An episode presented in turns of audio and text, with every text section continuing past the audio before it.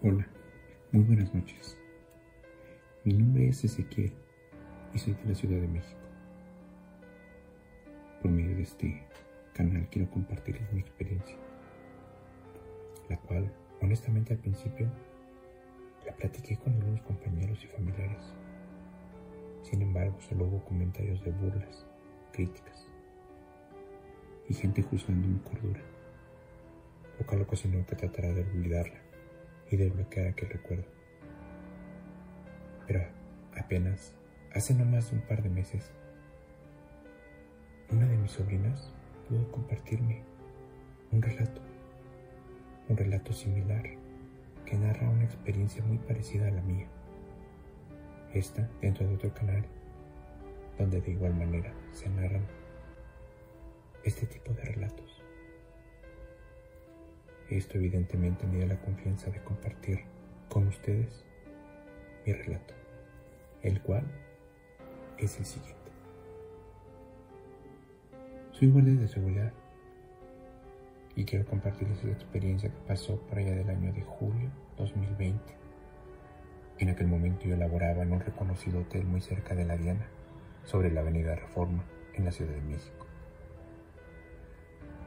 Era el mes de julio mediados, y la situación por causa de la pandemia estaba en su punto más alto.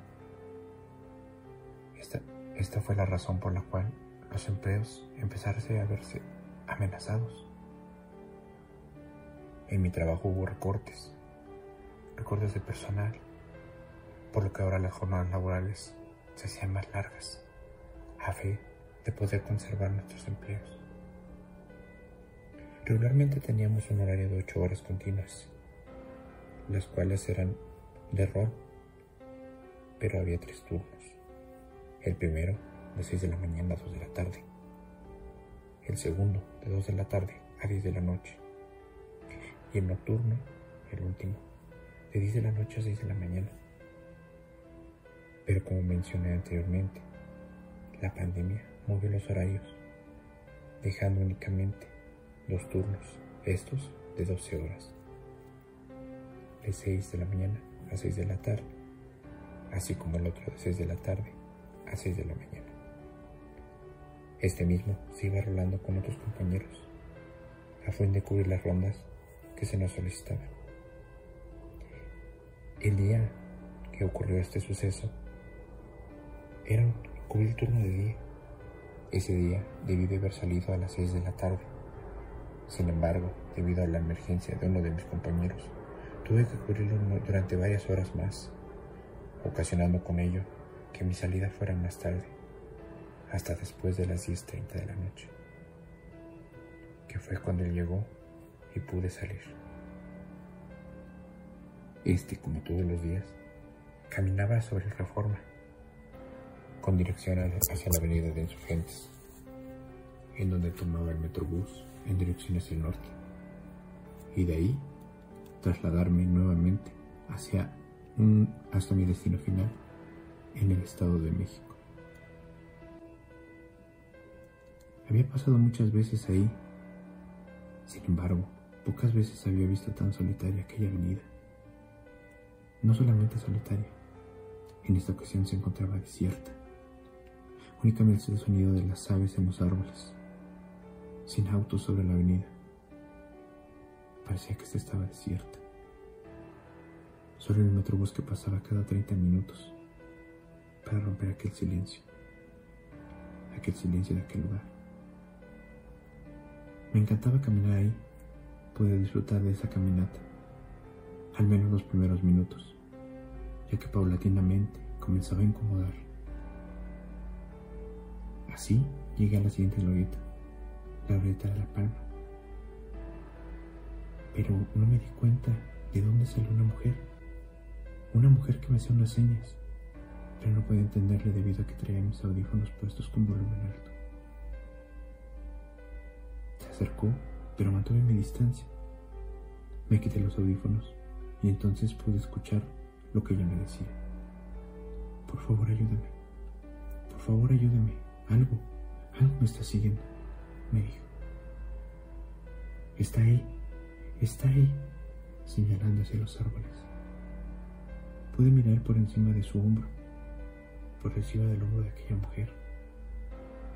Y efectivamente pude ver que ahí, entre la sombra de los árboles, estaba lo que parecía ser una persona, o más bien la silueta de una persona, inmóvil, solo ahí. Volté hacia ambos lados de la avenida y pude darme cuenta que detrás de mí venía el autobús. Se aproximaba lentamente, en el cual la mujer me pidió que la acompañara, que no la dejara sola, al menos hasta abordar el camión. Le dije que se tranquilizara, que ahí estaría con ella. Así lo hice, pero me mantuve atento a aquella silueta que estaba las sombras de aquellos árboles. Llegó el camión, abrió las puertas y la mujer subió, no sin antes darme las gracias por la compañía. Nuevamente el camión cerró las puertas y avanzó lentamente hasta que se fue alejando de aquel lugar. Yo me quedé ahí un poco escéptico, inmóvil y un poco nervioso ante la, ante la el miedo y el nerviosismo que aquella mujer tenía. Sin embargo, después de aquello, me di cuenta que no se movía. Esa cosa estaba ahí, al lado de un árbol, y estaba exactamente donde iba a pasar. Me acerqué lentamente y pude ver que se trataba de un maniquí, un maniquí que estaba ahí detrás de aquel árbol, como si tratase de una persona, de una persona tratando de ocultarse. Solo pensé, bueno, creo que si le saca un susto a cualquier persona, a cualquier persona que venga distraída. No le di más importancia, pero me acerqué con cautela. Me la quedé viendo fijamente, a una distancia de unos 6 o 7 metros. Lo miré fijamente Pude verlo cuando de repente este giró la cabeza. Giró la cabeza como si fuera una persona. Giró su cabeza como si sus ojos pudieran verme. De manera inconsciente comencé a correr. Corrí sin detenerme. No me detuve. Sentí que mi corazón se salía. Sentí que me faltaba el aire y mis piernas temblaban. Pero logré llegar hasta la estación de Metrobús. La estación Hamburgo que está detrás de la casa de Reforma 222. Llegué corriendo, sumamente agitado. Había un policía en los torniquetes que me miró de forma extraña. Pero no me dijo nada, no me detuvo. Corrí pues estaba un metrobús en el andén y había sonado la alarma para cerrar las puertas. Alcanzé a entrar en el último momento justo cuando se cerraban las puertas. Este comenzó a avanzar y pasó exactamente sobre el curso de reforma e insurgentes. Inevitablemente volteé, volteé hacia donde había visto aquella cosa y pude ver nuevamente a aquel maniquí. Aquel maniquí que me vio como... que vi cómo se movió.